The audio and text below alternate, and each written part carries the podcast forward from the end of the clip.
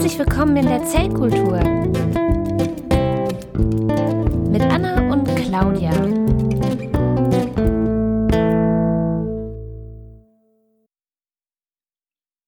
Hallo, liebe Liebenden.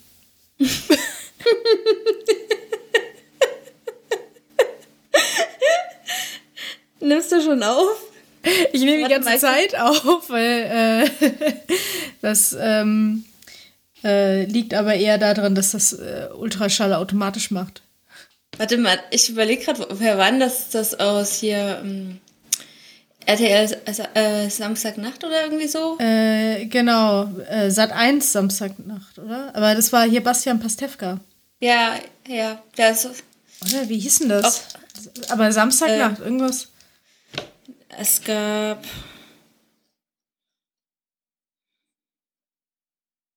Ja, und Ruth Moschner.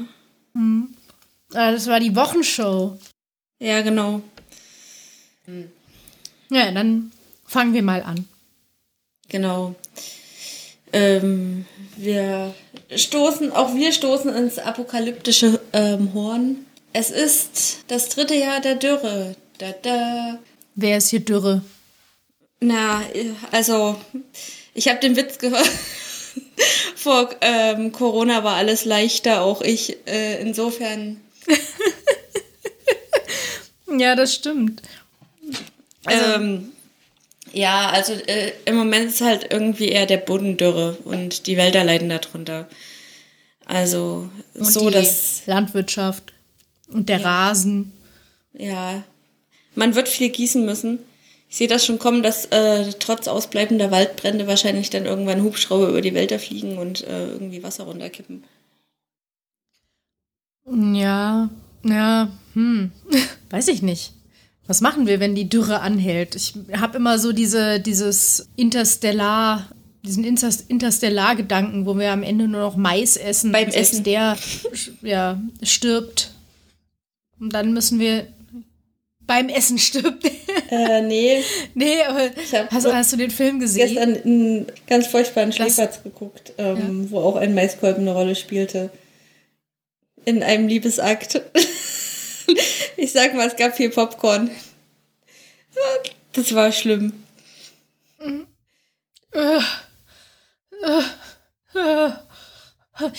Also Interstellar ist ja ein Film, äh, ähm, also die Welt ist äh, ja ähm, ist zugrunde gerichtet. Alle müssen, um die ähm, Ernährung der Welt zu sichern, müssen halt fast alle irgendwie äh, Landwirte werden, egal was sie vorher mal waren. Die äh, die Ernten fallen aus und fast fast alle Pflanzen können nicht mehr angebaut werden. Das Einzige, was angebaut werden kann, ist der Mais. Also suchen sie nach anderen Welten. Okay, dann können wir die Brücke zu ähm, Bill Gates schlagen. Denn ähm, der Mais ist halt so eine sogenannte C4-Pflanze, der, der halt auch unter trockneren, wärmeren Bedingungen noch wachsen kann. Und äh, die ent entsprechenden genetischen Komponenten wollen sie halt gerne sozusagen raus ähm, und in andere Pflanzen übertragen. Und ich glaube, da stiftet die ja die Bill Gates Foundation relativ viel Geld für, für solche Forschung. Die stiften ja eh super viel.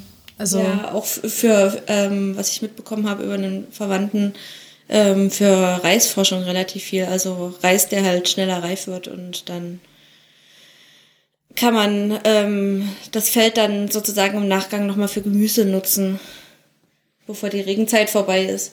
und bei der Ma Malaria-Prophylaxe sind die auch super aktiv. Und was sie auch machen, ähm, die forschen irgendwie an kleinen Mini-Atomkraftwerken für äh, ja, CO2-freien Strom irgendwo in der Walachei. Kleine Portable, Ja. ja. die man sich dann im Vorgarten stellen kann. Ja, oder so für die Handtasche. So. Also statt einer Batterie äh, jetzt ein Atomkraftwerk im Föhn oder keine Ja, das ist Ahnung, doch blöd. Der Taschenlampe. Wenn du mit deinem Powerpack rausgehst, ja, dein Handy äh, äh, ist entladen und du willst es aufladen, dann merkst du, dass sein, dass sein Akkupack äh, leer ist und dann kannst du dann gerade hier ein bisschen äh, ja, Kernspaltung betreiben und zack, Handy wieder aufgeladen. Ja, naja, ist ja auch ganz gut, ne, wenn du so, ein, so eine Solar-Powerbank hast. Die funktioniert ja bei Smog nicht. Also jetzt gerade ist nicht so viel Smog, aber es kommt ja wahrscheinlich irgendwann wieder und. Ja, die Solarpowerbanks, die reichen sowieso nicht mehr aus, um unsere Handys aufzuladen. Also da bist du Wochen mit beschäftigt. Es sei denn, du hast natürlich so ein, so ein, so ein äh, ganzen, äh, so ein ganzes Dach voll. Ja. Finde ich ist aber ein Weiß bisschen unpraktisch. Oder wenn man eine Lupe drüber hält, dann kondensiert man, äh, ähm, kam jetzt glaube ich irgendwie auch letztens ein Artikel raus, dass sie die ähm, Effektivität von Solarzellen erhöht haben, indem sie da glaube ich nochmal irgendwie so eine Linse vorgeschaltet haben, sodass halt sich mehr Sonnenenergie dann konzentriert. Ja, also das wären alles wunderbare Konzepte, um die Dürren Ja, einzuschränken, die unseren Planeten bedrohen. Ähm, denn die sind Ja, uns, ne? von, von unseren Töff-Töffs und von unserem Flievertüts und so weiter. Also, naja, naja, ähm, Hunger ist ja auch einer der apokalyptischen Reiter. Ich weiß nicht, ob der, der Milchmann ein bisschen dagegenhalten kann, aber ja, also äh, Hunger, Tod, Pestilenz, Krieg und Ronnie Soak, der die apokalyptischen Reiter verlassen hat, um Milchmann zu werden, bevor sie berühmt bevor sie berühmt wurden. Aber dafür macht er super Erdbeerjoghurt. Ja, habe ich gehört, habe ich gehört. Ich habe es noch nicht probiert. Kommt irgendwie nie in meine Gegend. Ja. Ja, ach, also ich meine, muss es dir eigentlich nur angucken, ja. Ich meine, äh, in, in was wird denn gerade, was erforschen wir denn gerade, ja? Wir, wir- wir, wir machen ineffiziente Biolandwirtschaft lieber als halt irgendwelche, äh, ja, Anpassungen zu machen auf das, was jetzt losgeht, aber ne, auf, auf äh, Dürreperioden oder wer weiß, was passiert, ne? Vielleicht haben wir nächstes Jahr so einen richtigen Schlammsommer. Ja, kann ja genauso Ja. kommen. Ja, also ich meine, wenn auch, keine Ahnung, der Meeresspiegel noch ein bisschen ansteigt, für einige Länder bedeutet es dann halt schon, dass relativ viel Fläche, die sie für die Landwirtschaft nutzen, wegfallen wird. Also Holland. ähm, Japan, würde ich sagen, die haben ja eh nur so einen schmalen bewohnbaren Streifen irgendwie zwischen Hochgebirge und Wasser. Also die nutzen schon das Meer als Anbaufläche quasi, indem sie halt irgendwie auch ihre Nahrung mit Algen und Tangen peppen, aber Stimmt, so eine Algenblüte kann man ja dann Ja. auch zur Nahrung nutzen. Wenn wir dann wundervoll. anstatt, anstatt Mais. Hm. Die Saale hat letztes Jahr schön geblüht, ja, habe ich gesehen. Ich glaube, die ist nicht essbar, oder? Kannst dir vielleicht einen schönen Strauß pflücken. Ja, ich meine, so, so hier, wie heißt es, Spirulina und so, das ist ja, das ist ja alles äh, ganz wunderbar. Ja, das Zeug kriegt man ständig rein, Spirulina und Chlorella. Äh, Du meinst jetzt bei der Arbeit, dass die kontaminiert sind oder so.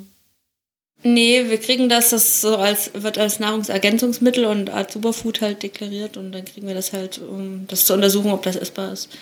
Also ob da, ob man das guten Gewissens essen kann. Aber die eine Tüte, die kam, ähm, da meinten die hinten im Labor, die hat gerochen wie Kotze, also. ähm, wir sollen das aber nur mikrobiologisch untersuchen und die sensorischen Parameter waren in dem Fall nicht gefragt.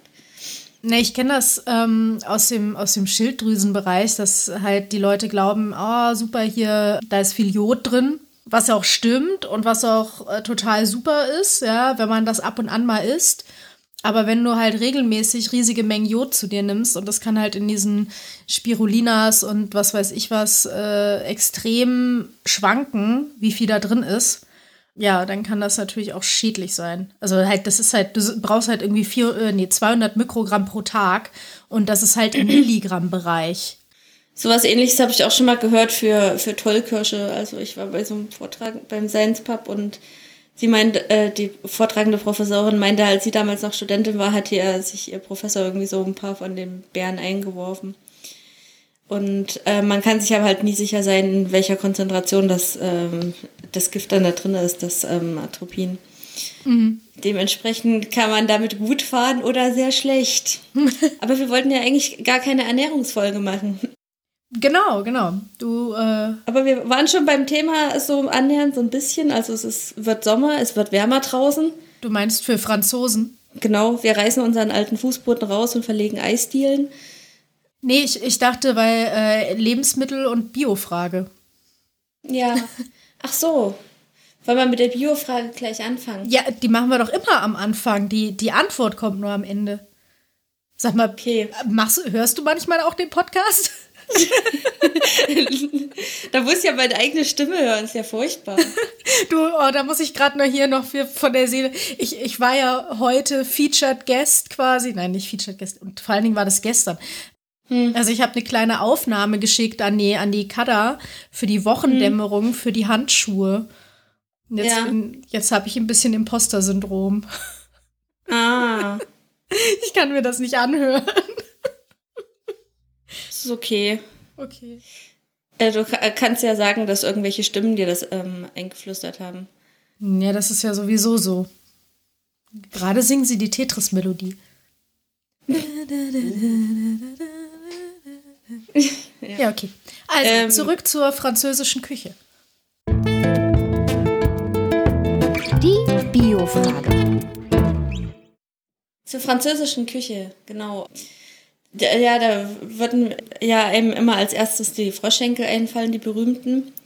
Und wo wir beim Thema Frösche sind, ähm, ist die Frage, können Frösche eigentlich auch Fieber bekommen? Das war die Bio-Frage. Und das war Französisch. Ich hatte das mal in der Schule, ich könnte dir jetzt nicht sagen, was. Irgendwas mit Cuisses, Cuisses de Grenouille oder so? Also, Kann das sein? also ich weiß nicht, was es mit. Äh, also, Grenouille ist der Frosch. Oder Grenouille. Ja. Aber ja das ist ich weiß nicht, was das andere ist, was du sagen willst. Äh, Cuisses, also keine Ahnung, wahrscheinlich die Schenkel, also die, die, die Beine. Ach so. Aber das Leckerste daran soll sowieso die Soße sein. Das ist dann immer dieses, Ansonsten- so, ja, Ratten schmecken gut mit Ketchup. Ja. ja, Ratten werden ja auch tatsächlich in Teilen der Welt gegessen, aber wir wollten keine Ernährungsfolge machen. wir wollten über Wärme sprechen. Über, über, Ähm, über wen? Wärme. Ach so. Also das, das, was jetzt im Sommer kommt. Deswegen die Eisdiele. Was jetzt schon da ist. Ja, eigentlich auch fühlt sich jetzt schon an wie Ende Mai, Anfang Juni. Aber Anfang Februar hat sich auch angefühlt wie Anfang April. Insofern ist es einfach auch nur zeitlich verschoben. Wir lassen jetzt einfach den Winter aus, ne? Also es hat ja auch nicht gesch also bei uns hat es dieses Jahr gar nicht geschneit hier in Frankfurt. Mhm. Also Ich kann mich auch nicht so richtig an Schnee erinnern, was halt eben auch nochmal ein Problem ist. Also wir werden definitiv im Sommer eine übelste Insektenplage kriegen.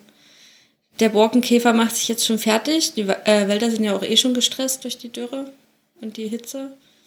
Ja. da auch noch mal kurz aus meinem ähm, Nähkästchen. Ähm, ich mache ja jetzt ganz viel Sport, wie man bei Instagram verfolgen kann, halt draußen im Garten. Naja, und ähm, also es gibt ja jetzt viele Regionen am Körper, wo so eine Mücke einen stechen kann. Oder ich weiß nicht, ob es ein Mückenstich ist, weil es juckt nicht, aber ich habe einen riesigen, fetten Stich am Hintern. Also Okay. super, ne? Wo auch sonst. Ja. Ja, ich weiß nicht. Du kannst dir dann halt immer an Hintern fassen lassen, wenn du dich mal kratzen lassen willst. Ich komme da Ja. selber dran. So schlimm ist es Schön. jetzt noch nicht. Ja, bei manchen Leuten wäre man schon froh, wenn sie den eigenen Hintern mit ihren eigenen Händen finden würden, obwohl zum Beispiel Trumps Hände so klein sind. Ich mich gefragt, was er da machen möchte. Ja. okay, aber wir wollten auch nicht über ähm, Körperteile reden, sondern über Körperkerntemperaturen. Ähm, Ja. Oder Körper, fangen wir erstmal an mit Körpertemperatur. Ähm, so als Standardmensch hat man meistens eine Körpertemperatur, die um, im Schnitt um die 36,6 Grad, 6 oder 36,7 Grad liegt, so plus minus 1. Ähm, wobei das irgendwie, habe ich äh, gelernt, äh, tatsächlich, also sich zwischen Frauen und Männern erstmal unterscheidet. Ähm, das ist wieder sowas, wo dann so, oh, Sie haben ja Fieber. So, nein, ich bin eine Frau. Nee, tatsächlich haben, glaube ich, Frauen die niedrigeren. Warte mal, wie war denn das? Ähm, Also Frauen frieren auf jeden Fall leichter, was äh, witzig ist, weil die ähm, optimale Bürotemperatur oder Zimmertemperatur wurde natürlich für, äh, für einen Mann irgendwann mal errechnet. Ja. Deswegen viele Frauen bei der Zimmeroptimumstemperatur einfach frieren. Ich habe so kalte Hände im Winter, dass ich mir ein, ein, ein Mauspad geholt habe, was so ist wie so ein Handschuh. Und dann tue ich da meine Hand rein. Ich habe so eine Trackball-Maus, das heißt, ich muss sie jetzt auch nicht großartig bewegen. Und das ist so gut. Ja. Also der Kollege so, "Äh, das ist zu warm. Äh. Ja. Ähm, ja, die Körpertemperatur ergibt sich tatsächlich dadurch, dass ähm, im Körper chemische Prozesse ablaufen. Dabei als Abfallprodukt Wärme entsteht, wie bei so vielen chemischen ähm, Reaktionen. Also Und, Wärme äh, ist für dich Abfall.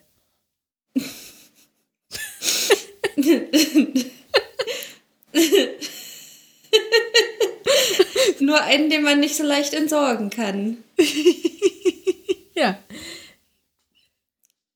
Und ähm, genau, und äh, das, da sozusagen unsere Hauptstoffwechselorgane, Leber und Niere und ähm, eben das Herz äh, da auch fröhlich am Pumpen ist in, im Körper, ähm, wird dabei halt relativ viel Wärme produziert.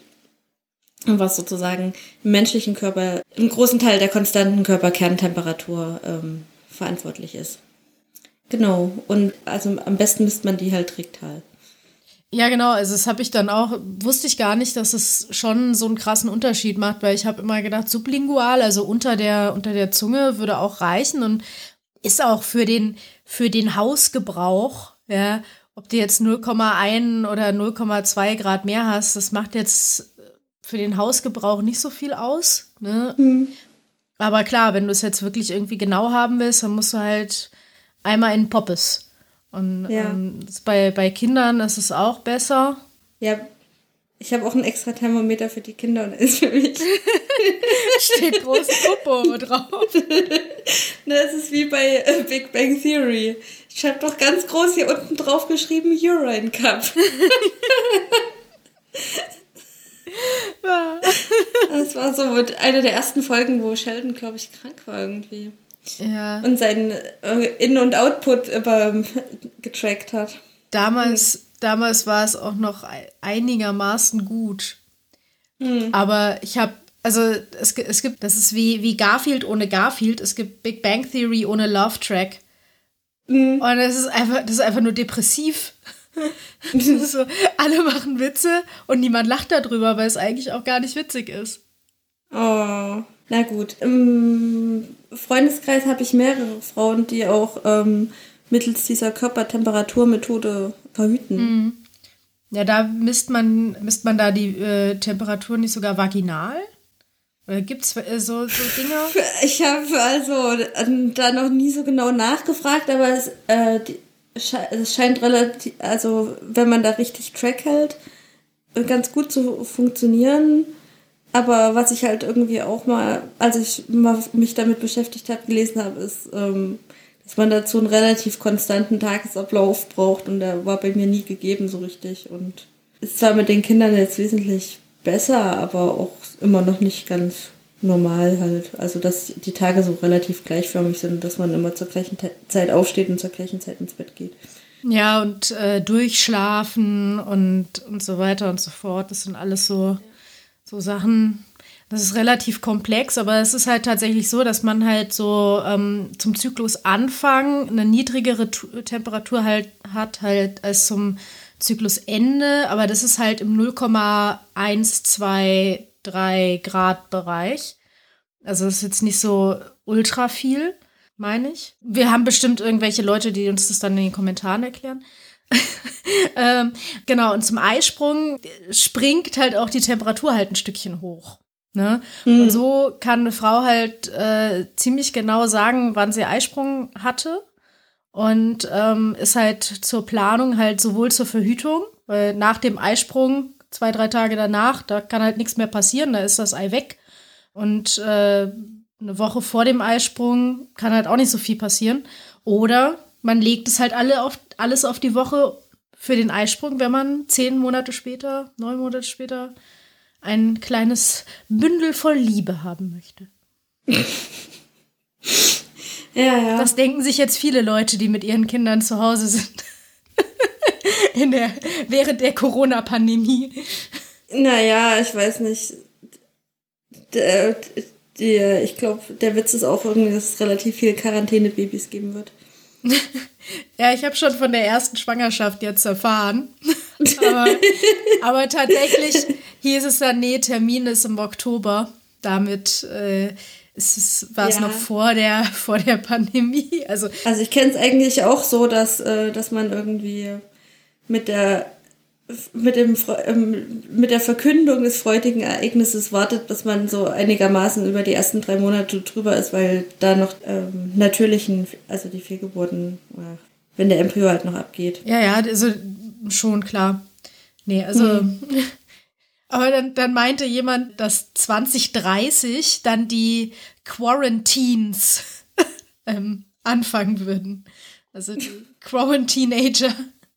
Oh nein. Ich habe bezüglich der, der Temperaturkurve auch gerade nochmal geguckt. Also es sind schon mehrere 0, irgendwas Grad. Also es schwankt dann so zwischen 36 und 37 Grad. Ja, ich dachte nämlich auch, dass man das tatsächlich irgendwie, also mindestens 0,5, so dass man das nicht irgendwie unter, keine Ahnung, ich werde krank oder so verbucht. Ja, also, Also es ist, es ist leicht erhöhte Temperatur, aber nicht so, dass man krank wird. mh, Genau. Der, der Körper hat eigentlich hauptsächlich äh, im Hypo- Hypothalamus, den, also es gibt so einen groben Temperatursensor auch schon im Rückenmark, aber die Feinjustierung übernimmt im Körper der Hypothalamus. Der hat da so ein paar temperatursensitive Neuronen, einmal für Wärme, einmal für Kälte. Und die wiegt er so gegeneinander ab und äh, überlegt sich dann, ähm, was er macht, um die Körperkerntemperatur aufrechtzuerhalten.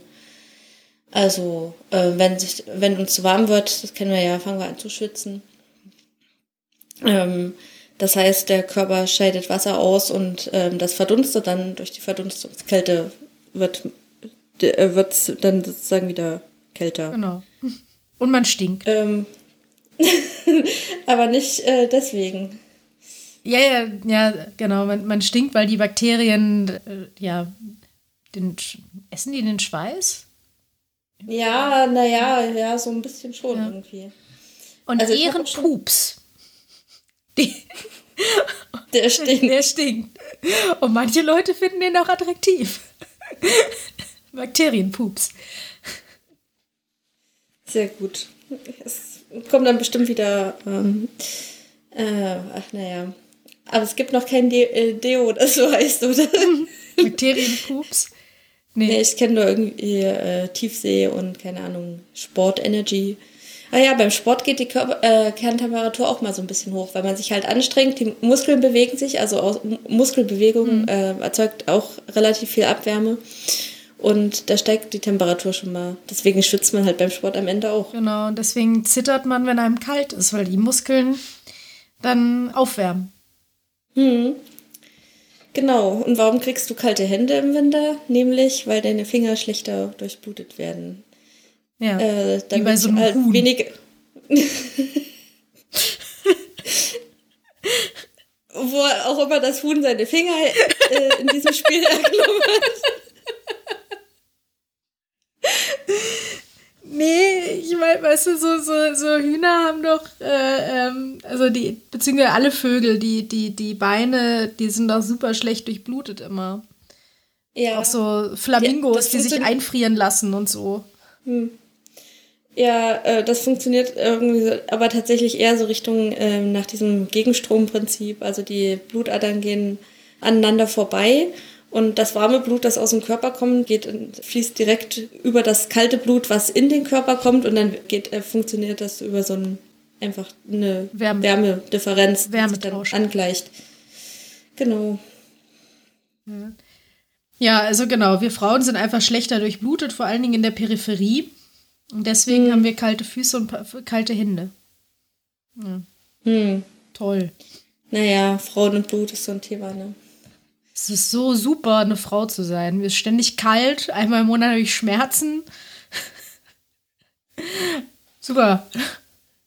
Du kannst auch auf die Schmerzen verzichten, aber dann hast du neun Monate später umso mehr davon. Mm, Ja, das habe ich befürchtet, dass da irgendwo ein Haken dran ist. Mhm. Vor allen Dingen ist diese Zeit ja bis dahin ja auch nicht unbedingt immer angenehm. Nee, nee. Es sei denn, also du stehst auf Beinkrämpfe, also das ist relativ häufig. Hab ich festgestellt. Ja. Aber da, da kommen wir später noch zu. Zu, Zur Geburt und Menstruation. Da habe ich nämlich was bezüglich Schmerzen. Und ja, nicht direkt Temperatur, aber es lässt sich davon ableiten. Aber ja, du wolltest noch was zur, zur Optimaltemperatur, glaube ich, sagen. Ja, Um also ja, ein ähm, Stichwort zu geben. Die, ja, da wollte ich jetzt gerade hin. Also ähm, der Men die menschliche Körpertemperatur ist äh, auf so ein Optimum, hat sozusagen ihr Optimum bei um die 37 Grad.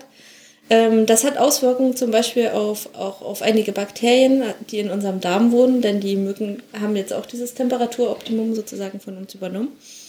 Viele Säugetiere haben ein Temperaturoptimum im ähnlichen Bereich und das ist halt der Bereich, wo unsere Enzyme im Körper auch am besten arbeiten können, weil die Proteinfaltung natürlich auch so ein bisschen wärmeabhängig ist und dann eben entsprechend die am, äh, in diesem Zustand am stabilsten sind. Ja, und das ist halt das Problem, wenn man, ähm, wenn es zu warm wird, dann passiert eben das, was passiert, wenn man ein Ei in die Pfanne wirft. Ähm, dann denaturieren die Proteine da drin. Und äh, im Gegensatz zum Ei ist es halt bei uns im Blut ähm, oder in unserem Körper halt nicht so gut, wenn unsere Proteine denaturieren, weil, ähm, also, ja, die wollen wir ja nicht essen, Ja. sondern die wollen wir weiterhin benutzen. Erstmal. Ja, also vor allem äh, die Hirnproteine scheinen dafür anfällig zu sein. Also ich habe irgendwie heute bei der Recherche auch gelernt, dass einige Tiere so ein äh, Wundernetz haben, was eben dafür sorgt, dass das Blut, was im Kopf ankommt, äh, ein bisschen kühler ist. Und wenn zum Beispiel durch Sport äh, die Körperkerntemperatur auch ansteigt, dass das im Kopf nicht so richtig ankommt. Das heißt, einige Tiere haben dadurch einen Vorteil. Wenn zum Beispiel so ein Wolf oder ein Hund einen Hasen jagt und dem Hasen bei der Verfolgungsjagd warm wird und irgendwann auch zu warm, wenn das, was weiß ich, so eine südlichere Region ist, dann kocht dem sozusagen irgendwann das Gehirn weg und dem Hund halt nicht. Oh. Oder dem Wolf. Okay, Krass, ne? Ja. ja, diese, Ja, ein Problem ist ja, dass äh, wenn es zu warm wird und diese Proteine halt denaturieren, dann, also ja, denaturieren ist halt so viel wie ver, verkleben, kann man das sagen? Oder, na, die verlieren halt ihre, ihre Struktur, ja. ähm, Struktur und dann fallen die halt einfach aus. Also wie. Mhm. Genau, und da, äh, da äh, hilft die Natur uns wieder weiter, weil das sind halt dann in dem Sinne halt fehlgefaltete Proteine und die werden dann abgebaut. Das ist halt immer ganz wichtig. Da ähm, gibt es so spezielle Hitzeschockproteine, die dabei behilflich sind, ähm, die halt auch äh, durch, durch Wärme quasi aktiviert werden, also durch bestimmte Reize. Und Ja, so hat man die eigentlich, ge- so hat man die am Anfang auch gefunden. Man hat halt geguckt, welche Proteine ähm, am st stark exprimiert werden, wenn man halt ähm, was erhitzt, äh, äh, Körper erhitzt oder Zellen erhitzt und da hat man die halt auch gefunden. Äh, hat man und zunächst hat man die auch ähm, äh, molekulare Gouvernanten genannt, also Chaperone. genau. sozusagen dafür sorgen, dass sich hier alle ordentlich benehmen und auch die, sozusagen die, die sich nicht ordentlich benehmen, zusammenfalten. Ja. ja, ja, ja, das, äh, ähm, das ist ganz interessant, dass die, äh, dass man die halt Chaperones nennt. So Anstandsdamen. Ja, und die spielen aber wohl auch beim äh, bei der Krebsentstehung eine Rolle. Ja, also man hat ja, man hat ja mehrere Probleme beim Krebs und eine davon ist, dass durch den, ähm, durch den Tumorstoffwechsel ähm, eine erhöhte Oxidation ist, also Sauerstoff. Ähm, und der macht wiederum auch Proteine kaputt.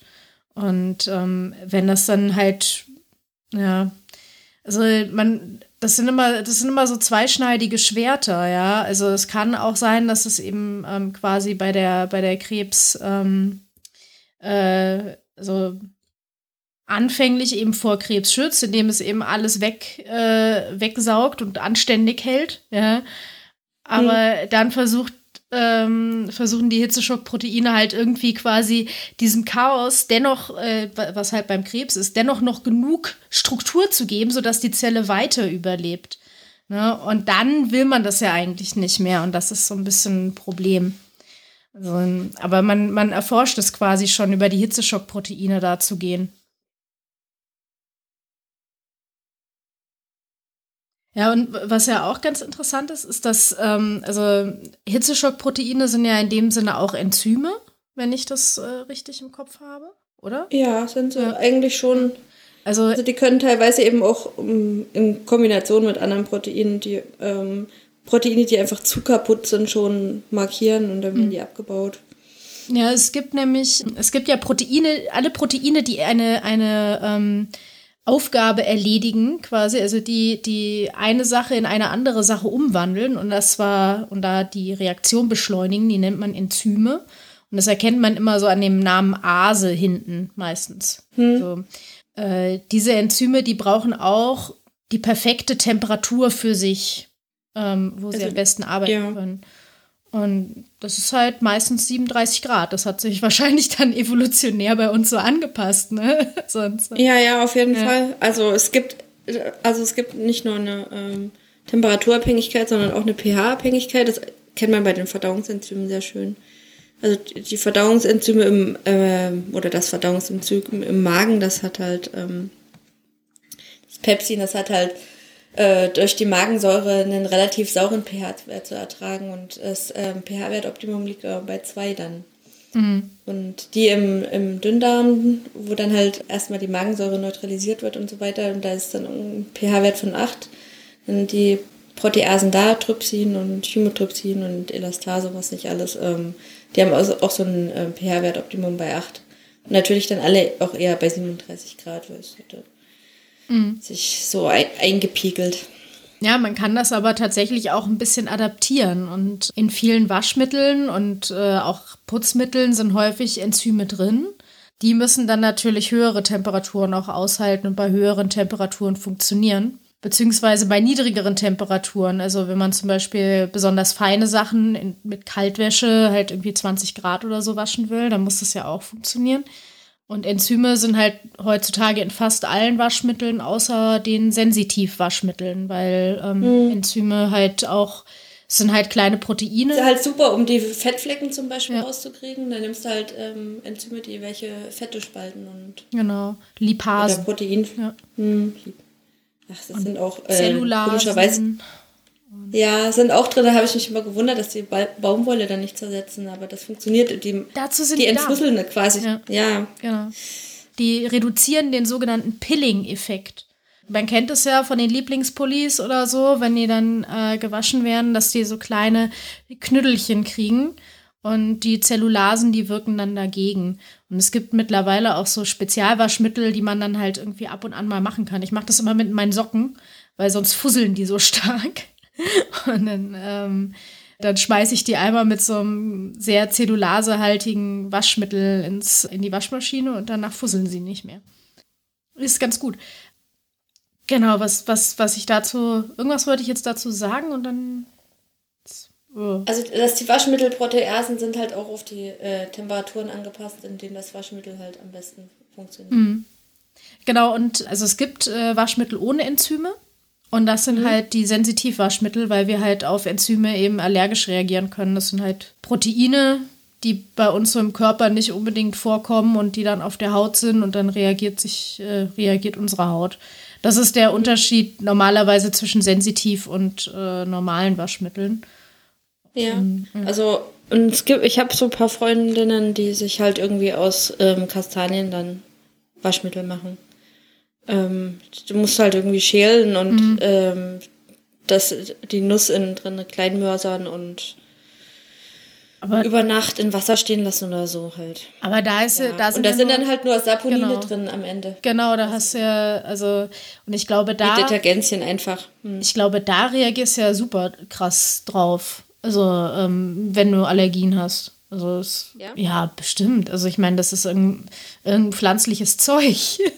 Also, Naja, das sind halt mehr so Detergentien, also die wirken eher entsprechend wie Seife. ja, aber du hast es ja nicht rein. Du hast das ist ja nicht rein von, von ähm, den Kastanienbestandteilen. Also, Also das sind halt eigentlich gerade die Allergiker, die das nutzen, deswegen wundert mich das gerade. also ich sag mal so, ich würde es nicht empfehlen. Okay. Weil, also, ich meine, jetzt so aus meinem Bauchgefühl heraus, weil einfach, also ich meine, die, die Waschmittel, die du so kaufen kannst, und da ist ja auch die Marke komplett egal, ja, das ist halt äh, aufkonzentriertes Tensid und eben, wie gesagt, ein paar Zusatzstoffe, mh, Geruchsstoffe vielleicht, und die hast du ja in den Sensitivwaschmitteln dann nicht. Da hast du halt nur das Tensid und vielleicht noch so ein paar Rieselhilfen. Also so eine, so eine, diese Waschnüsse und so, die, die sind ja voll noch mit anderem Zeug. Also deswegen.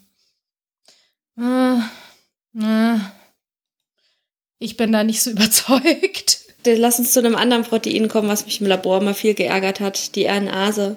Und da hilft es auch nicht, wenn äh, irgendwelche Leute im Labor äh, Witze machen wie, die RNase ist doch nur ein Mythos oder hast du schon mal eine gesehen? Und Also ich, ähm, äh, wir haben ja gerade viel Debatten um Mundschutz und so, aber als ich früher RNA-Preps gemacht habe, also aus meinen Zellen RNA rausgeholt habe, dann ähm, habe ich halt vorher meinen äh, meinen Platz halt mit so einem RNase-Inaktivierungsspray abges abgesprüht. Dann habe ich mir so eine Maske aufgesetzt, also so eine OP-Maske. Und dann habe ich da meine RNA-Prep gemacht. Und das Wichtige war, dass man halt nicht redet, weil man im Mund jede Menge RNAsen hat. Und wenn man dann redet und diese RNAsen kommen halt in die Probe rein, dann ist die RNA kaputt. Weil die halt RNA kaputt macht. RNase, RNAsen machen RNA kaputt. Und immer wieder du wirst auch echt schwer los, ey, die Dinger. immer wieder kommt mein PI, immer wenn ich diese RNA-Preps gemacht habe, und fängt dann an, mit mir zu reden. Und ich sehe jetzt so, so ich sitze hier mit so einem scheiß Mundschutz. Was denkst du, was ich hier mache? Und du kannst es ihm ja auch nicht sagen. Ja, so, weil du kannst ja nicht reden. Ich habe mich dann halt immer versucht wegzudrehen und so, aber das, äh, oh, ja. Naja, ja. Also die sind halt irgendwie, also sind halt schon extrem hitzebeständig, die RNA. Und ähm, die kann man kochen, die falten sich dann äh, hinterher wi- wieder in ihre Ursprungsstruktur zurück und sind dann genauso aktiv wie vorher. Das ist unangenehm. Ja. Also noch ein Enzym übrigens, das man mehr oder weniger mitkocht bei einer Polymerase-Kettenreaktion, die ja auch, die wir auch schon das letzte Mal mit ähm, besprochen hatten. Ich weiß gar nicht, ob wir, äh, ob wir genau erklärt haben, wie die Methode funktioniert, aber das wichtigste Enzym da drin ist die ähm, TAC-Polymerase. Eine DNA-Polymerase aus dem Bakterium Thermus aquaticus. Und ähm, das lebt halt in so heißen Schloten und da haben halt die Proteine in diesem Bakterium ein anderes Temperaturoptimum. Und dieses hier liegt bei 72 Grad und in, diese, äh, in dem Polymerase-Kettenreaktionsschritt, wenn halt sozusagen die DNA vervielfältigt wird, ähm, lässt man die Temperatur bei 72 Grad laufen. Genau, das ist, äh, das ist ganz lustig. Das ist ja immer so, ein, so ein, eine Temperatur für die, äh, für die Startpunkte, damit die, die ähm, DNA-Proben, Sonden quasi, die richtige Stelle finden und sich da ansetzen. Dann brauchst du eine Te äh, Temperatur für die TAC-Polymerase, damit die da ihr, ähm, ihr Ding macht und ähm, die Vervielfältigt. vervielfältigt, genau. Und ähm, dann brauchst du eine hohe Temperatur, um die DNA wieder aufzubrechen in zwei Teile, damit sich das ähm, Amplikon, also das amplifizierte, das vervielfältigte Stück DNA von der, ja, von der Vorlage löst. Und dann geht's wieder von Und zwei vorne. Hälften. Ja. Ja. Ach ja, PCR. PCR, if you need to know who the daddy is. Ah, ah. Macht man das immer noch mit PCR? Ich dachte, es war irgendwie eine Zeit lang beliebt, das mit so, so einer Restriktionsfragmenten zu machen. Äh, Aber keine Ahnung. Nee, ich würde das, ich würd das immer noch mit einer PCR ganz normal machen. Also das ganz normales DNA-Profil. Hm. Hm. Mit 99,99%iger Sicherheit ist das Ergebnis. Ja, ich meine vor allen Dingen. Aber die 0,1% kann man immer noch anfechten. Vor allen Dingen kannst du es natürlich wunderbar halt, äh, ähm, ja, halt ähm, automatisieren, ne? Hm. Die DNA, wenn wir Fieber haben, geht die dann eigentlich auch kaputt? Äh, bei 40 Grad nicht. Moderationsbrücken. also, also bei 40 Grad nicht. bei 41 Grad wahrscheinlich. Also DNA kannst du waschen, ja. sozusagen. Genau. DNA, DNA ist waschbar bis 60 Grad. Aber bei, äh, bei 90 Grad äh, ist sie auch waschbar. Aber sie, hm. wenn man sie dann zu schnell abkühlt, dann finden die Stränge nicht wieder aneinander. Okay. Das ist wichtig. Ja, äh, Fieber. Es äh, hat bestimmt jeder schon mal irgendwie gehabt. Die Körpertemperatur geht hoch. Es ist eigentlich, ja, es ist ein ganz normaler Abwehrmechanismus eigentlich, weil wir haben ja schon gesagt, jede, jedes Lebewesen hat so andere Temperaturoptima und jede, jedes Enzym. Und der Mensch versucht halt dann, wenn er krank ist, alle, also die, die Viren oder Bakterien in den Nachteil zu geben, dass deren Enzyme, deren Struktur, also gerade Bakterien, stabiler wird. Hm. Genau, hm. halt nicht mehr so gut funktionieren und der Körper sich dann wieder, ja, das ist quasi so einmal groß reine machen, ne? Ja. Und der Körper hat ja auch eben entsprechende Schutzmechanismen, die wir ja schon angesprochen haben. Die Hitzeschockproteine, die sorgen dafür, dass bei uns im Körper noch alles rund läuft. Mhm. Ähm, ich, Bakterien haben zum Teil sowas auch, aber nicht ganz so effektiv. Mhm. Ja. Plus unser äh, Immunsystem ähm, fühlt sich bei diesen höheren Temperaturen, glaube ich, auch noch ein bisschen wohler und kann besser arbeiten.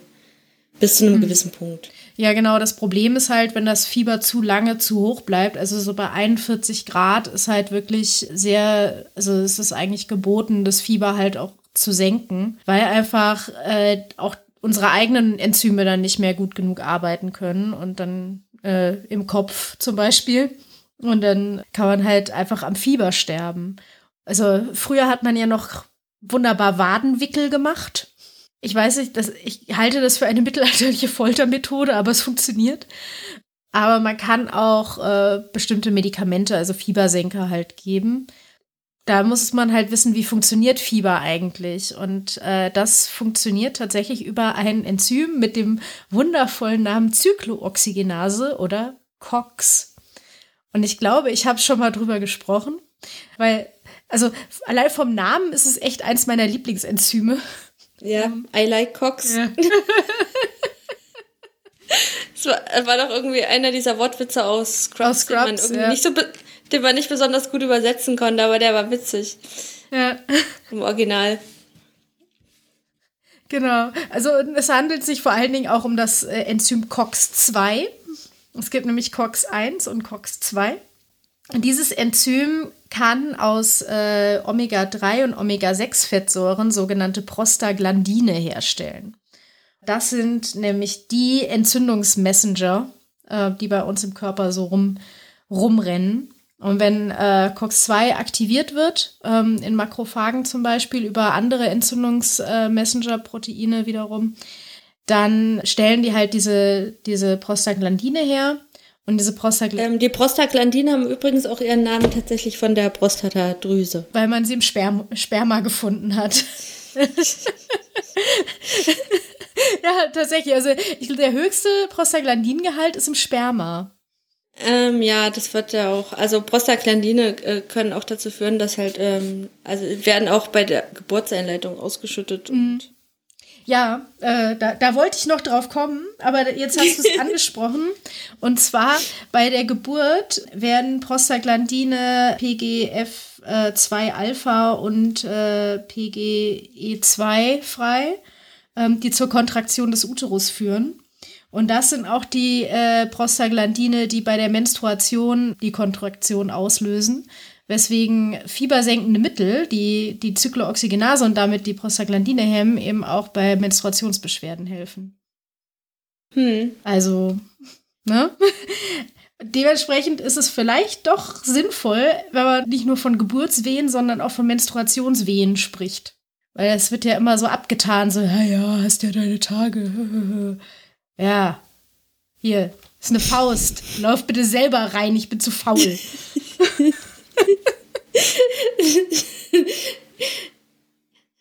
ja, sonst verrutscht die Wärmflasche. Genau. ja, ähm, genau. Und, und, und, diese, die Prostaglandine, die gehen dann halt in den Hypothalamus und der Hypothalamus äh, setzt dann auch nochmal Prostaglandine frei. Und so hat man dann so eine. Weil man ja noch nicht genug davon genau, hat. Genau, genau. Also jetzt, jetzt beim Fieber. mhm. Aber ähm, und dadurch entsteht dann halt auch das Fieber. Der Hypothalamus regelt unsere, ähm, uns, unsere Körpertemperatur und der regelt das dann halt hoch. Und da kommt dann halt eben auch der Schüttelfrost mit dazu, weil dadurch wird halt nochmal die Körpertemperatur erhöht. Es ist halt wie bei normalen Frösteln, nur halt, dass die Körpertemperatur eigentlich normal ist und ähm, der Körper jetzt aber denkt, er braucht eine höhere Temperatur, weil er krank ist. Mm.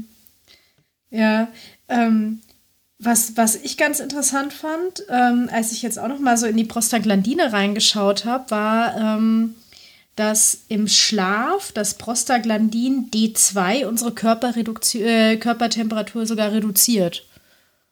Hm. Also, ja.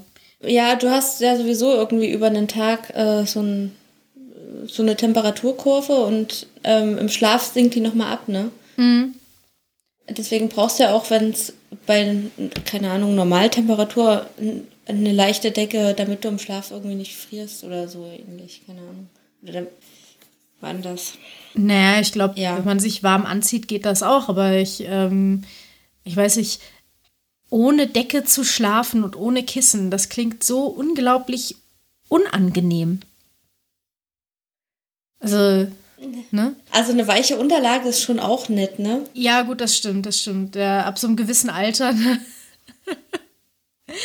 Weißt du, als, als Kind. Ich starre dir. als Kind, da habe ich noch, ne, da hat mir meine Mutter eine Isomatte mitgegeben zum Übernachten bei Freunden und irgendwie eine, eine, eine, eine Decke und damit habe ich geschlafen, wie, äh, also total super. Und mittlerweile, also wenn ich irgendwo zelte, brauche ich ein Feldbett, ja, damit ich überhaupt einigermaßen schlafen kann. ja. So schlimm. Ich bin alt. Mhm. Genau, und dann, dann gibt es noch das, also das wichtigste Prostaglandin für Fieber ist das E2, das eben Fieber auslöst. Und es gibt aber noch das I2, also I, I wie Ida. Und das ist die Sau, die Schmerzen macht, äh, durch, die Durchblutung erhöht. Was eigentlich ja auch gut ist, damit halt möglichst viele Immunzellen zu der, zu der Stelle kommen, wo eine ähm, Entzündung ist. Ähm, und erhöht die Durchlässigkeit von den, ähm, von den Blutgefäßen, wodurch es zu einer Schwellung kommt. Ja, und wodurch wird das Ganze ausgelöst? Also das Immunsystem, das angeborene Immunsystem erkennt so bestimmte Oberflächenstrukturen von Bakterien, die als sogenannte Pyrogene auch bezeichnet werden, weil die halt eben Fieber machen. Genau, und das sind meistens so Lipopolysaccharide und ähm, wie ich jetzt gelernt habe, ähm, lassen sie sich am besten nachweisen mit diesem Blut von dem Pfeilschwanzkrebs. Das wird irgendwie in der Pharmaforschung eingesetzt und deswegen ähm, sitzen einmal im Jahr irgendwo in Kanada, glaube ich, äh, Leute am Strand und warten, dass diese Viecher aus dem Meer kriechen, um da ihre Eier zu legen und dann werden die mehr oder weniger wie gemolken, nur dass man denen halt so ein bisschen Blut entnimmt. Mhm. Für die Pharma damit die Pharma nachweisen kann, dass ihre Substanzen oder was auch immer pyrogenfrei sind.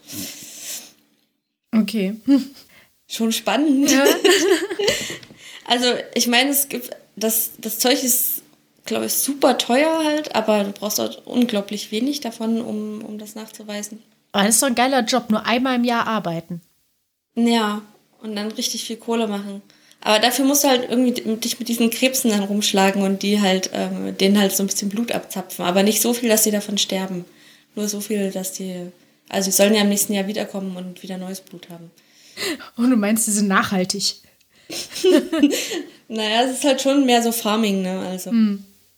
Ja, ich habe ja schon gesagt, ne, man kann, man kann hier ähm, die, die Fieberantwort, die kann man auch von außen regulieren mit äh, Fiebersenkern.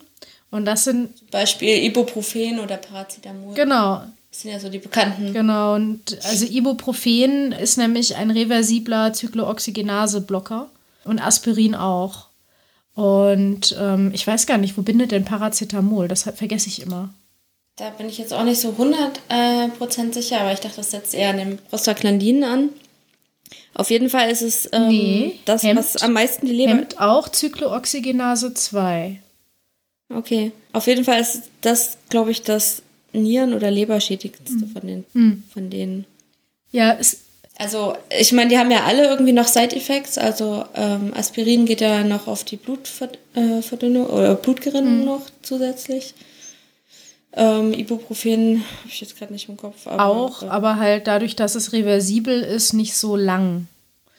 Also die, die Sache zwischen reversibel und irreversibel ist halt, wenn, wenn Aspirin, so Acetylsalicylsäure, sich halt an, an Zyklooxygenase bindet, dann ist die kaputt.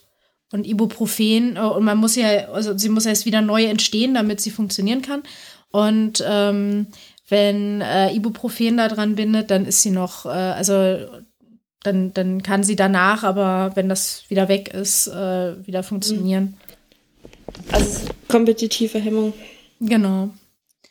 Und ähm, ja, also die haben alle sehr starke Nebenwirkungen. Das liegt daran, dass die eben auch die Zyklooxygenase 1 hemmen. Und die ist halt in fast allen Zellen wichtig und wird auch immer exprimiert. Also die ist immer da. Und die brauchen wir auch immer für äh, die Regulation. Nur und die wichtige, die fiebermachende Zyklooxygenase ist halt eigentlich die Zyklooxygenase 2 und es wäre super, wenn wir einfach nur die hemmen könnten. Und da gibt es auch, glaube ich, schon spezifische Wirkstoffe, aber die sind nicht frei zugänglich, wenn ich das richtig Hm. Ja, also nicht over the counter sozusagen. genau. Die, äh, diese ganzen Fiebersenker, die bekämpfen ja auch gleichzeitig, dadurch, dass halt eben die Prostaglandine auch noch mit betroffen sind, Schmerzen. Die Frage ist halt, ob man auch immer, ob man zum Beispiel leichtes Fieber äh, senken muss oder ob man nicht dem Körper sozusagen die Gelegenheit gibt, wenn da was ist, das auch äh, zu bekämpfen.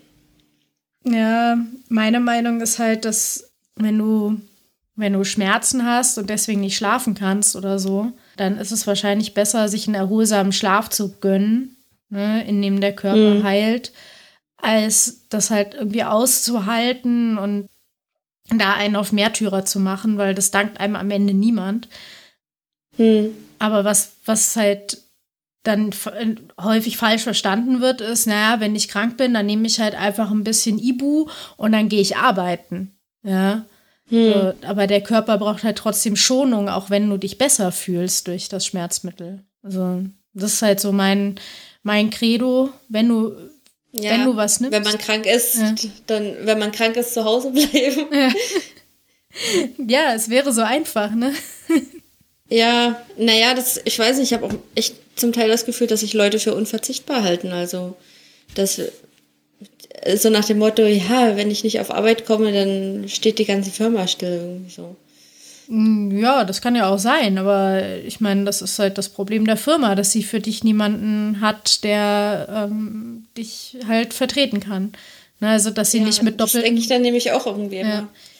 Auf der anderen Seite ähm, muss man halt auch einfach nur jemanden, der sehr, sehr inkompetent ist, in eine Leitungsposition setzen und dann fällt das schon gar nicht mehr auf, dass der nicht da ist. Oder die. habe ich, auch so, hab ich auch so Exemplare. Meinst du wie Trump? Äh, nicht ganz so schlimm. Ja, aber das würde nicht auffallen, wenn er nicht da wäre. Ich glaube, es wäre sogar besser. Aber das, es war dann halt irgendwie so, dass äh, mir die Person, bei, wo ich was am Computer gemacht habe, über die Schulter dann, hä, wie machst denn du das so schnell? Also, so völlig von Socken. Nicht so, okay, na gut. Ich, ich finde das auch immer sehr lustig, wenn ich dann irgendwelche Shortcuts anwende für fett gedruckt oder kursiv oder so und die Leute schauen dich an, als hättest du gezaubert. Ja. Ja. Ah, ja.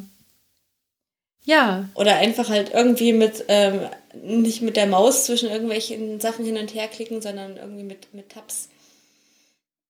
ach so. mm. Ja, wobei, so, also, also an Alt-Tab habe ich mich noch nicht so wirklich gewöhnt. Aber ich mag das dann immer mit der Windows Links-Rechts-Taste, die Sachen halt da hinzuschieben, wo ich sie haben will. Und, ähm, und da werde ich auch immer angeschaut, so, Witch, Witch. die Dinge bewegen sich Naja. auf dem Bildschirm. Solange sie nicht mit ähm, äh, Fackeln und Mistgabeln dann dastehen und nicht verbrennen wollen oder wässern. Oder was man auch immer mit, mit, mit Hexen. Am besten gleichzeitig. Ja. Ja, aber äh, apropos äh, Verbrennen, da war noch was. Ja, tatsächlich. Äh, Fun Fact. Bei, äh, es gibt ja einige ähm, Arten, die tatsächlich von sowas wie, äh, wie Bränden, also Waldbränden im Speziellen oder großer Hitze und Feuer profitieren. Zum Beispiel ähm, der Eukalyptusbaum.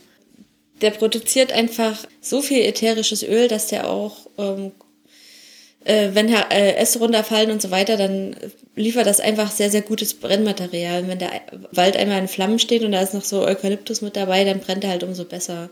Nun hat er sich aber so angepasst, weil er das ja schon kennt. Das ist sozusagen wie diese Counting Pines, dass äh, seine Samen das halt eben ganz gut überleben und ähm, wenn dann der Waldbrand vorbei ist, dann ist er im Vorteil, weil er eben früher wieder anfängt zu wachsen und somit kann er dann halt ein ganzes Ökosystem übernehmen, wenn, wenn man den dann halt so äh, entsprechend anbaut. Das ähm, wird wahrscheinlich einigen Leuten ähm, auch noch auf die Füße fallen, die halt irgendwie Eukalyptus in trockene Gebiete reingesetzt haben, weil sie gedacht haben, ja, der wächst ja da ganz gut. also ich glaube, in Kalifornien haben sie da schon ähm, krass schlechte Erfahrungen gemacht, die, äh, wenn der Wald so richtig in Flammen steht und es, es richtig heiß ist und, und der Eukalyptus so richtig voll von ätherischen Ölen ist, dann kann er auch, glaube ich, teilweise explodieren. Boah, das ist wie so ein, wie so ein äh, Hustenbonbon, was explodiert. Ja, oder wie so ein, wie so ein Fettbrand dann halt einfach, weißt du, wo du versuchst, Wasser drauf zu kippen. Boah. Ja, man muss halt auch, ähm, es gibt ja, also Eukalyptusöl ist ja ein ätherisches Öl, ne, wenn ich das richtig im Kopf habe. Da gibt es ja gerade in den USA so einen Trend, alles mit ätherischen Ölen zu behandeln. Und wo wir es vorhin gerade von Allergien hatten, diese ganzen ätherischen Öle, die sind halt super hoch allergen. Ne? Da muss man echt aufpassen, ähm, wenn man die benutzt. Dementsprechend, ich muss zum Beispiel von Pfefferminze immer niesen.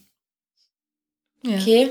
Hast du dann so eine, also das ist ja dann mit Menthol, ne? In der ja. Pfefferminze. Hast du dann eine Zahnpasta ohne oder musst du dann von Zahnpasta immer Ich, niesen? ich habe eine Zahnpasta ohne tatsächlich. Und zwar äh, habe ich jetzt äh, ausprobiert diese, diese Zahnpasta-Tabs. Die sind halt enorm teuer, ne? Also da kostet irgendwie 5 Euro für so, so eine Tüte mit irgendwie 100 Tabs da drin, also 50 mal Zähne, also 50 Tage Zähne putzen. Ich finde es aber cool, weil die nicht so sehr schäumen, muss ich ehrlich sagen. Ich mag das überhaupt nicht, dieses krasse Schaumgefühl. Und ich fühle mich da immer so, als hätte ich Tollwut. Und ähm, was ich aber nicht mag, ist, dass diese, diese Tabs halt ohne Fluorid auch angeboten werden. Weil es gibt keinen Grund, äh, in Zahnpasta kein Fluorid reinzutun. Das ist immer, immer gut, egal was ihr tut. So. ja. Also hau- äh, außer bei Kleinkindern, aber die brauchen auch keine Zahnpasta-Tabs, weil die haben keine Zähne, die sie beißen können und so. Also, ja. Edge Cases, aber ja. äh, größer, größere kleine Kinder dann schon, aber ähm, ja, du putzt eh nicht so richtig die Zähne. Also was du machst, ist halt so ein bisschen, also es gibt dann auch extra Kinderzahnpasta mit einem sehr geringen Fluoridanteil, Genau. die nimmst du dann halt. Genau. Und du reibst halt irgendwie einfach nur so ein bisschen Zahnpasta auf die Zähne drauf, damit das Kind lernt, dass man Zähne putzt und ähm, ja. Und der, das wichtige Zähneputzen kommt dann, wenn, wenn sozusagen die, die Schulzähne sich einstellen. Ja, ja. Aber ähm, dementsprechend immer so ein bisschen aufpassen mit diesen, mit diesen ätherischen Ölen. Hat jetzt mit Fieber überhaupt nichts zu tun mehr. Naja, man könnte jetzt noch den, die Brücke schlagen, so, man kennt halt Eukalyptus nur aus Ostenbonbons, aber ich mag das auch gar nicht so sehr. Es gibt ja Diese auch diese, diese Gel-Tabletten quasi, die man nimmt, wo man dann irgendwie danach auch riecht wie so ein Hustenbonbon. Und mhm. ja, da ist auch super viel Eukalyptus und so drin. Ähm, apropos ähm, Pfefferminze, musst du dann von Pfeffi, also Schnaps auch? Hab ich noch nie getrunken. Äh, ah, doch, hab ich schon getrunken. Äh, stimmt. Worauf ein Arbeitskollege der Dame äh, vom, an der Bar sagte, noch mal so ein Mundwasser bitte. Ah, da gibt es einige. Also Berliner Luft geht ja auch irgendwie so ein bisschen in die Richtung, finde ich. Und Becherowka äh, schmeckt irgendwie ja. wie ähm, Hustensaft ja. oder was. Nee, äh, also da ist es nicht so schlimm. Vielleicht, weil es da nicht, also weil da nicht so viele Dämpfe kommen. Ich habe das vor allen Dingen so bei Kaugummi. Und also so richtiger Pfefferminztee, da kriege ich auch so Hautreaktionen. Ja. Interessant. Das kann ich auch nicht. Ich auch nicht. Gut, mein Mojito hat halt immer nur ein Minzblatt hm. Wenig, also in kleinen Dosen geht's. Es gibt ja auch noch, wo wir es hier mit, mit Fiebern und Temperatur noch hatten, es gibt ja auch ja, wechselwarme Tiere. Wir sind ja gleich warm, also wir haben ja immer dieselbe Körpertemperatur und wenden viel ja, Energie darauf ja. auf, dass das genau. bleibt. Ja, also wie, wie alle, fast alle Säugetiere und ähm, eigentlich alle Vögel. Mhm.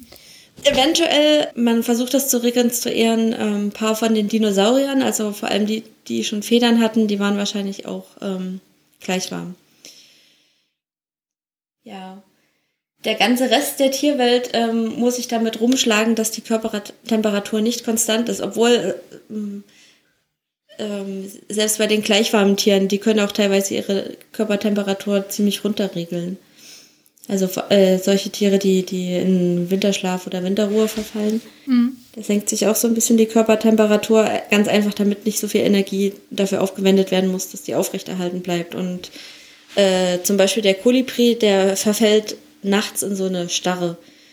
Äh, und dadurch ähm, spart er halt auch Energie. Sonst müsste der noch viel mehr ähm, Blütensaft trinken. Mhm. Ja, aber wechselwarme Tiere, die können das nicht. Die können äh, ihre Körpertemperatur nicht äh, selber regulieren, die lassen das ähm, von außen machen. Mhm. Ich habe nämlich ähm, für die Leute, die sehr zeitversetzt hören, ähm, ist es ja gerade Corona-Pandemie, man kann nirgends hin. Ja, also alles ist eigentlich, äh, alle, alle Sachen sind, alle Bars und so weiter sind geschlossen. Man sollte nicht zu viele Menschen besuchen. Ähm, und es gibt einen Account, der irgendwie Frankfurt Green City heißt und der empfiehlt immer so Möglichkeiten zum Spazierengehen. Und so habe ich jetzt Teile von Frankfurt kennengelernt, die ich so wahrscheinlich nie gefunden hätte.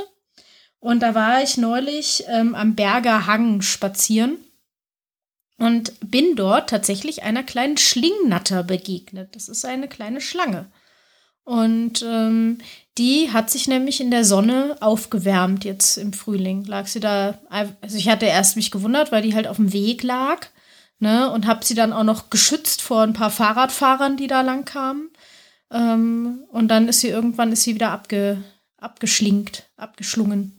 Und äh, ja, und die, ne, die wechselwarme Tiere müssen sich halt schön in die Sonne legen, am besten irgendwie auf so einen Stein oder so, aber da war jetzt halt keiner, deswegen lag sie halt auf dem Weg wo ich gedacht habe, das ist auch ein bisschen blöd, ne? mhm. Wie gesagt, da waren halt Fahrradfahrer unterwegs und ähm, ich weiß ja nicht, ich weiß nicht, wie häufig Schlangen in Deutschland noch sind, aber ich kann mir nicht vorstellen, dass die jetzt nicht irgendwie, ähm, also dass es die in, in großer Zahl gibt, so wie wir mit unserer Natur umgehen. Na, es gibt ja, es gibt noch einige einheimische Schlangen und also äh, von Reptilien vor allen Dingen dann tatsächlich eher so Eidechsen und sowas. Mhm. Mhm. Aber ich find, empfinde sie als schützenswert. Das wollte ich damit sagen. Tun ja bestimmt auch was ähm, für das Ökosystem in ihren eigenen speziellen, in ihrer eigenen speziellen Weise. Ja, Schlangen, bin ich der Meinung, verbringen auch so ziemlich den ganzen, also den, kompletten Winter in so einer Winterstarre. Die krabben sich dann auch teilweise ein. Mhm. Ähm, Frösche und Kröten, soweit ich weiß, auch halt. Oder hier so. Die haben doch sogar Was? Frostschutzmittel. Frosch, Frostschutzmittel. Frosch, hm. Frostschutzmittel. Ja, einige Tiere ähm, haben ja krasses äh, Art Frosch, Frostschutzmittel im, im Blut. Bärtierchen können ja auch irgendwie sogar einfrieren überleben. Mhm. Soweit ich weiß. Ja, die können halt mit so wechselnden Temperaturen ganz gut ähm, umgehen. Also äh, gleichwarme Tiere müssen sich halt irgendwie an ihre ähm, irgendwie anders mit ihrer Umgebung klarkommen. Ähm, relativ viele regulieren das zum Beispiel über die Körpergröße. Also äh, je kleiner das Tier ist, desto größer ist mehr oder weniger die Oberfläche, die es mit der Umgebung teilt und ähm, desto mehr Wärme wird dann halt eben auch abgegeben oder aufgenommen. Deswegen ähm, sind Tiere, die im Norden wohnen, tendenziell immer so ein bisschen größer. Auf der anderen Seite ähm, wenn man gut durchblutete Ohren hat, kann das halt auch ein gutes Kühlsystem sein, wenn man dann damit wackelt. Deswegen haben zum Beispiel Tiere im Süden teilweise auch echt sehr, sehr große Ohren. Ja. Ähm, als witziges äh, oder als krasse Anpassung an äh, von einem gleichwarmen Tier finde ich halt zum Beispiel einen Eisbär. Ähm, da hatte ich mal gelernt, die haben schwarze Haut mhm. ähm, und dadurch, dass ähm, das Fell in einem bestimmten Winkel absteht, ähm, fällt das Sonnenlicht bis äh, runter auf die Haut und wird dann ähm, teilweise nochmal äh, durch das Fell auch, ähm, was doch noch wieder abgestrahlt wird, wieder zurückreflektiert. Mhm. Sodass sie halt wirklich, also wenn da mal die Sonne scheint, also so das eine halbe Jahr, wo das ist, ähm, können die mehr oder weniger die maximale Sonnenenergie nutzen. Mhm. Und ähm, wenn die halt fressen, ähm, äh, wenn sie sich so eine Robbe zum Beispiel erlegt haben, dann fressen die davon von der auch nur das Fett. Weil äh, wenn man Proteine isst und äh, die zur Energiegewinnung ähm, nutzt, dann fällt als Abfallprodukt ähm, Harnstoff ab. Und den muss man halt auspinkeln. Und ähm, dazu müssten die halt Wasser aufnehmen und das Wasser, das dort ist, ist halt entweder sehr, sehr kalt oder es ist halt Eis und ähm, man müsste dann eben auch wieder entsprechend wieder viel Energie aufwenden, um das auf Körpertemperatur zu bringen. Deswegen ähm, vermeiden die das und fressen lieber nur das Fett. Und man verliert ja auch viel warme Flüssigkeit ne, mhm. beim Pinkeln. Also, ne, das ist äh, im Vergleich, ja, ich weiß nicht, wie es jetzt vom Volumen so ist, aber gerade beim Eisbären, aber das ist halt Flüssigkeit, die man sehr warm, warm aus dem Körper ausscheidet. Was, was noch interessant ist bei denen, ist ja, dass die, dass die Haare von denen, von ihrem Fell, sind ja innen hohl. Hm. Wenn ich das richtig im Kopf habe, dann äh, und äh, so isolieren die die noch sehr gut. Also die, die äh, Sonnenstrahlung kommt drauf und äh, wird aufgenommen durch die schwarze Haut und wird dann aber gut, die Wärme wird dann drin behalten durch diese isolierenden, durchsichtigen Haare. Durch, ja. Hm ja, Tiere mit Haaren haben halt dann auf der anderen Seite das Problem, dass sie nicht gut schwitzen können. Mhm. Hunde zum Beispiel hecheln dann dafür mhm. und, und kühlen sozusagen über die Zunge ab. Mhm. Ja. Andere Tiere haben, glaube ich, so Stellen im Fell, wo, wo, das Fell halt so ein bisschen dünner ist. Also meistens am Bauch oder. Weil lustigerweise Pferde können richtig krass schwitzen. Und die äh, schwitzen so stark, dass sie dann teilweise schäumen. Also du siehst es dann so ähm, an den Stellen, wo die wo, wo die, die Haut so aufeinander reibt, so halt, ja, am Poppes oder halt an, den, mhm. äh, an der Brust. Ähm, da, da entsteht dann Schaum. Äh, die, ja. die können echt krass schwitzen. Vor der, Apotheke, vor der Apotheke nicht kotzen können, aber schwitzen. Ja, ja, ja äh, schwitzen wie die Meldmeister. Gibt es auch ganz, ganz wichtige ähm, Sachen, weil die Körpertemperatur bei Pferden ist halt echt sensibel. Und äh, dass man erst bei über 40 Grad im Schatten darf man die wirklich äh, auch an den Nieren abspritzen, ansonsten, also mit Wasser. Ähm, das war immer ganz wichtig. Ja. Okay. Ja, ja ähm, wollen wir die Biofrage auflösen? Wir können die Biofrage auflösen. Die Bio-Antwort. Ähm, äh, du, du weißt schon, dass ich einfach alles rausschneide, ne? wenn äh, mir irgendwas nicht passt. Ne? So, ich, äh, ja, ja, es ist mir schon klar. Also. Das ähm, bleibt jetzt drin. Ja, natürlich.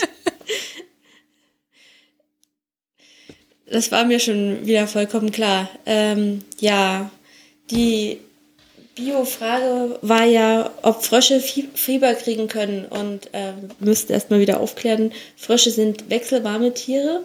Das heißt, sie haben nicht wie Säugetiere und Vögel eine festgelegte Körperkerntemperatur, sondern sie sind halt eben von der Umgebungstemperatur abhängig.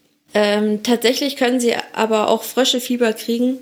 Die machen das dann eben entsprechend einfach so, dass sie kalte Orte meiden und wärme, sich an wärmere Orte begeben und durch das Aufheizen durch die Sonne dann eben entsprechend höhere Körpertemperatur kriegen. Ähm, und bei denen ist es tatsächlich auch so, dass sowas wie, ähm, was wir als Fiebersenkungsmittel ähm, verwenden, wie Ibuprofen und Paracetamol, ähm, sorgt eben bei Fröschen oder äh, bei wechselwarmen Tieren ganz generell dafür, dass die dann eben wärmere Orte dann doch nicht ansteuern, sondern eher wieder meiden und dadurch dann eben entsprechend kein Fieber bekommen. Und so ein Frosch hat so eine Standardkörpertemperatur, Körperkerntemperatur von ja, so 25 bis 28 Grad. Wenn die Frösche Fieber haben, dann steigt das ganz gerne mal äh, um 10 Grad. Also die können dann tatsächlich auf 35 Grad äh, Körpertemperatur mindestens kommen. Das ist schon ein krasser Unterschied. Also bei Menschen ist sozusagen das obere Limit sind 42 Grad und zum, zur Standardkörpertemperatur ist der Abstand dann halt nur so 5 Grad. Danach wird es halt eben auch tatsächlich schon kritisch für den Menschen. Zum Frosch steckt er halt irgendwie so einen größeren Temperaturunterschied dann doch ein bisschen leichter weg. Mhm. Ja gut, wir sind halt gleich warm. Wir können uns da nicht so viel Unterschied leisten.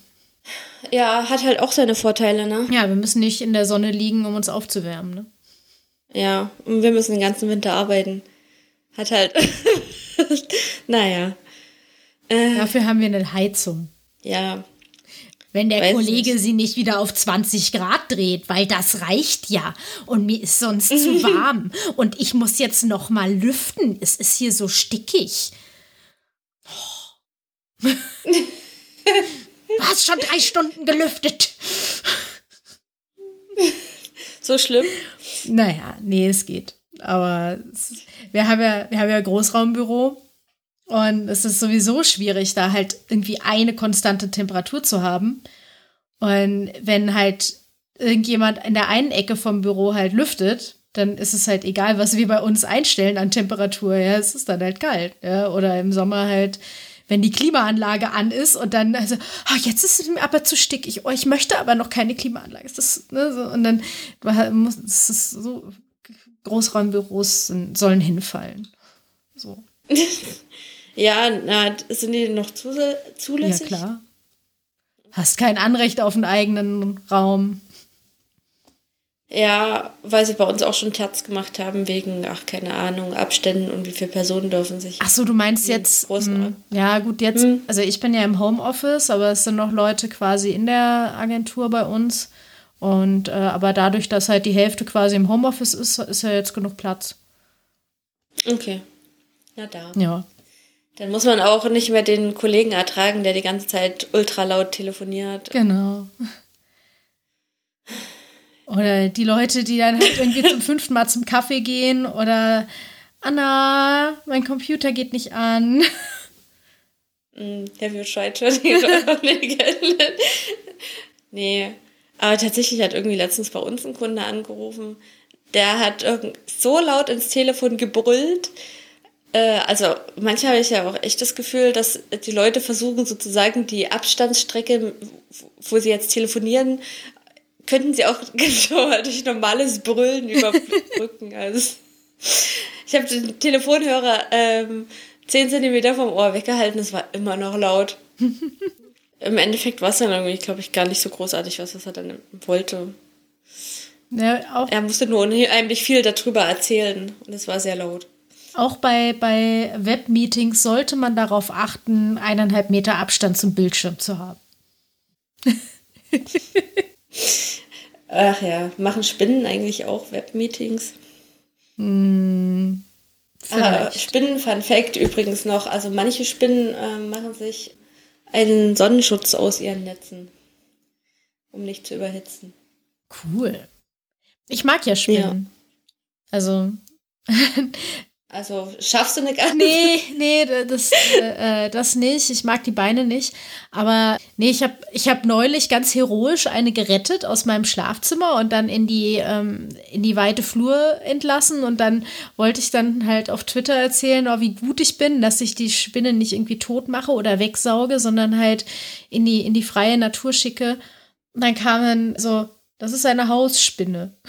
Die wird draußen verhungern. Na gut. Oh.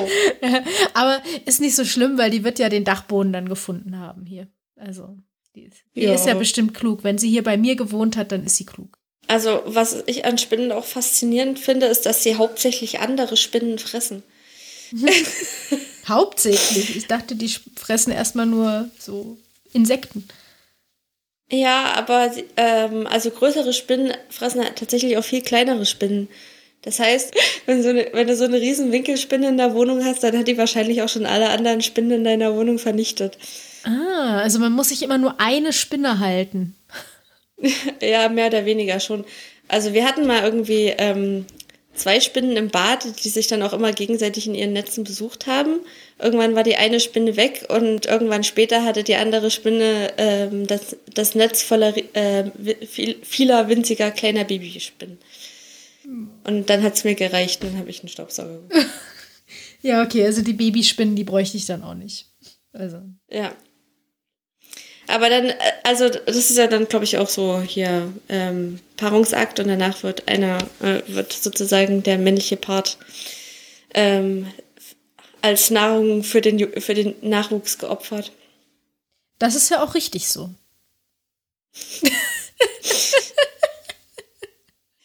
Die können ja auch direkt nach der Geburt auf ihren eigenen Beinen stehen, auf allen acht. Ja, siehst du mal. Äh, Und deine Kinder, die können das noch nicht mal auf zwei. Moment, doch schon. Das sind Kaulquappen. Ja, ja. Die haben nur einen Schwanz. Und Kiemen. Ja. Niedliche kleine Kiemen. Weil jetzt die ganzen Leute rumlaufen, die ihre OP-Maske dann abziehen und unters Kinn halten und dann so, aha, die Kiemenatmung. Äh, ja, nein. äh, ich glaube, äh, die Kiemen haben sich evolutionär zu ähm, Gehörknöchelchen, Ober- und Unterkiefer weiterentwickelt. Ja, Meine ich. das heißt, sie müssten sich eigentlich die Ohren zuhalten. Ja, schon. Sie haben ja gar keine Maske auf. Doch, ich habe meine Kopfhörer. Sollen wir Schluss machen? Ich glaube auch, ja. Wir haben alles Also, erzählt. wir, wir haben, ähm, ähm, haben wir, wir haben äh, Terry Pratchett-Anspielungen und schlechte Witze. Ähm, Und mir ist warm. Nicht alle, aber viel. Äh, das ist gut. Hast du dich warm gerantet? Ja. ja. Na da, dann, dann machen wir Schluss. Ja, wir wünschen wie immer äh, viel Spaß gehabt zu haben mit dieser Folge. Ähm, bleibt uns gewogen. Bleibt gesund. Äh, wir, ja, wir ähm, hatten uns für dieses Jahr, glaube ich, gar nicht so viel vorgenommen. Aber wir können ja schon ab und zu mal noch eine neue Folge. Wir haben uns, ja, also so ein, zwei neue Folgen würde ich schon noch aufnehmen wollen. Ja. Also ähm, Vielleicht ein paar mehr. ich würde mir tatsächlich, ja, ich würde mir tatsächlich wahrscheinlich auch noch besseres Equipment vornehmen, weil wir doch relativ viel Kommentare kriegen, dass ähm, der Podcast teilweise akustisch nicht so super rüberkommt. Ja, ähm, und äh, wenn ihr das irgendwie unterstützen wollt, dann, äh, also ich habe auch mal so ein, so ein Steady-Konto angelegt, das könnt ihr gerne benutzen, aber ich, ich traue mich nicht, da wir so selten, also so selten in Anführungsstrichen, aber da wir halt nur, nur alle paar Monate mal aufnehmen, da man kann da ja nur Monthly Subscriptions machen, ähm, Subscriptions heißt das richtig. Ähm, und ähm, aber wir haben auch ein PayPal-Konto. Ähm, da kann man einfach irgendwie bei Muße mal irgendwie was reinhauen.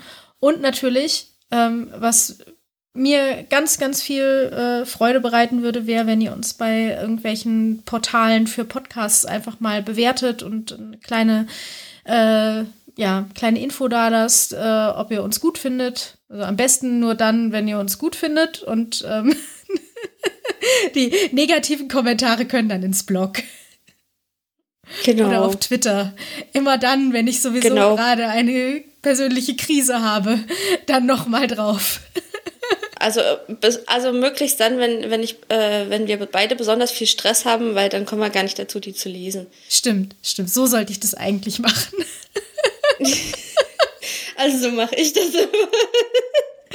ich, ich muss ja sagen, vor, vor also bevor das jetzt mit der Pandemie losging, habe ich tatsächlich immer ausgeschaltet. Also ich habe dann keine Kommentare von Leuten gesehen, die, denen, die mir nicht folgen.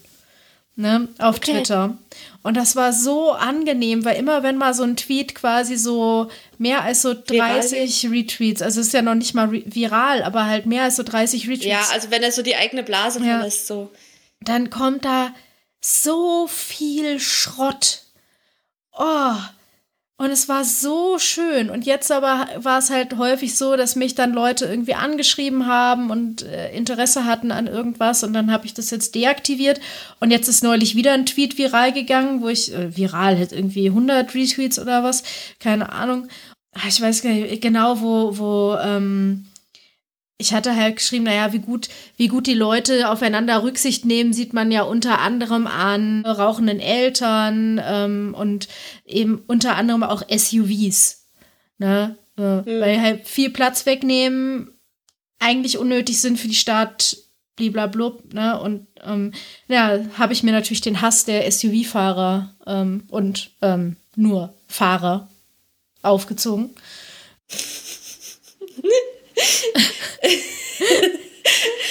Na, ich, äh, irgendeiner, irgendeiner hat letztens geschrieben, ja, äh, die meisten Menschen können ja nicht mal, äh, also können auch Abstände überhaupt nicht richtig einschätzen.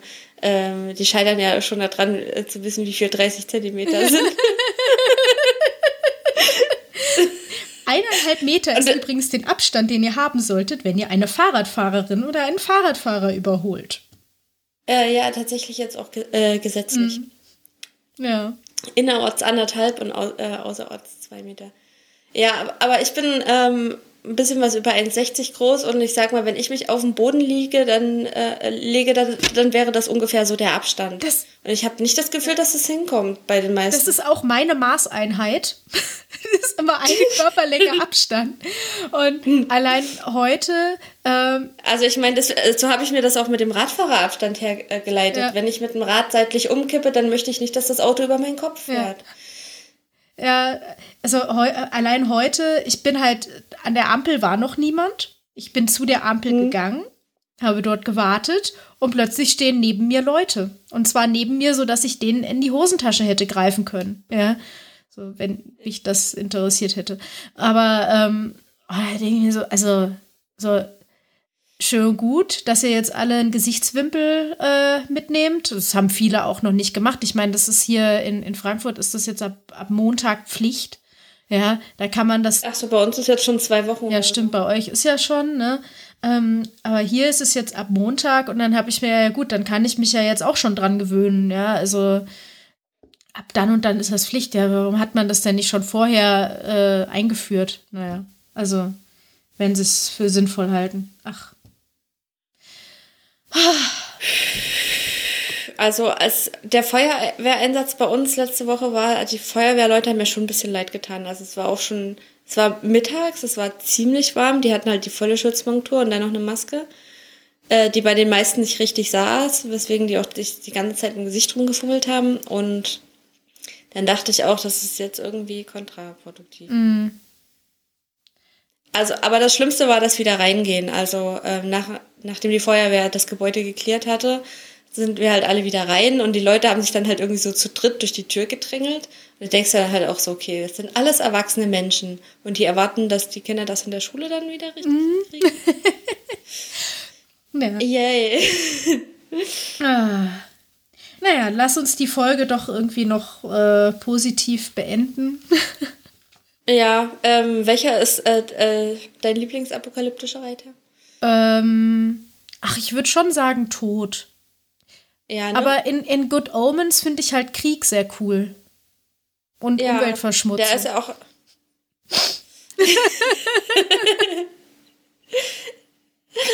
Wurde von Pestilenz abgelöst. Äh, also hat die Pestilenz abgelöst. Ja, äh, mh, wahrscheinlich, ähm, ach, Mist, müssen wir dann, müß, müsste dann doch ein, wieder ein fünfter Reiter dazu stoßen. ähm, der sozusagen neu ist. Die Dummheit. äh. ich fände, fände Dummheit einen wunderbaren äh, fünf, äh, fünften Reiter, äh, also würde ich für einen wunderbaren fünften Reiter halten. Der würde allerdings falsch rum auf dem Pferd sitzen. Und äh, Das ist okay. Ja. Da kann er dann einfach, was weiß ich, wie eine Schildkröte durch seine Kloake dann auch atmen. Also, ähm, okay. wenn schon alles verkehrt ist, dann alles. Okay, also wir wollten positiv enden. Äh, Claudia möchte durch die Kloake atmen. Nein, ich nicht. Okay, also Ich habe nicht, ich hab nicht mal eine Kloake. willst du eine haben? Nicht, ähm, ähm, naja, ihr könnt die ja dann äh, auf das Steady-Konto oder so einzahlen. Die Kloake. Weil wir halt hier nur Scheiße labern. Das ist dann der Lohn. Klopapier. also, äh, ja, wir, äh, äh, wir verabschieden uns und ähm, bleibt uns äh, zumindest bewogen und erzählt weiter, dass wir existieren. Irgendwo. Ja. Ja. Viel Spaß in der Apokalypse. Tschüss.